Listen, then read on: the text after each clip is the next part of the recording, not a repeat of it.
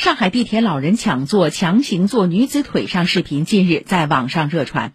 视频显示，十一月十八号，地铁二号线上，一位头发花白的男子疑似与一名年轻女子因为座位问题发生争执。本台记者周一宁昨天就此向上海地铁方面求证。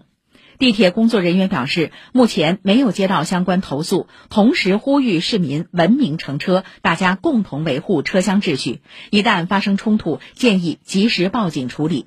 当事人或周围乘客也可拨打地铁服务热线或与车站直接反映。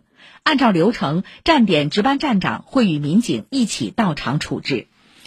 下面播送编者的话：如果老人不纠结于那一个座位。不做出让人大跌眼镜的无理动作，或许也就不会被戴上为老不尊、倚老卖老的帽子。如果年轻人能选择爱心专座以外的空座位，或许就能够避免身体上的冲突。双方不要为了争一口气而互不相让，或许这一幕抢座纠纷也就不会上演。出门在外，多一些相互理解，才能腾出更多友善的空间。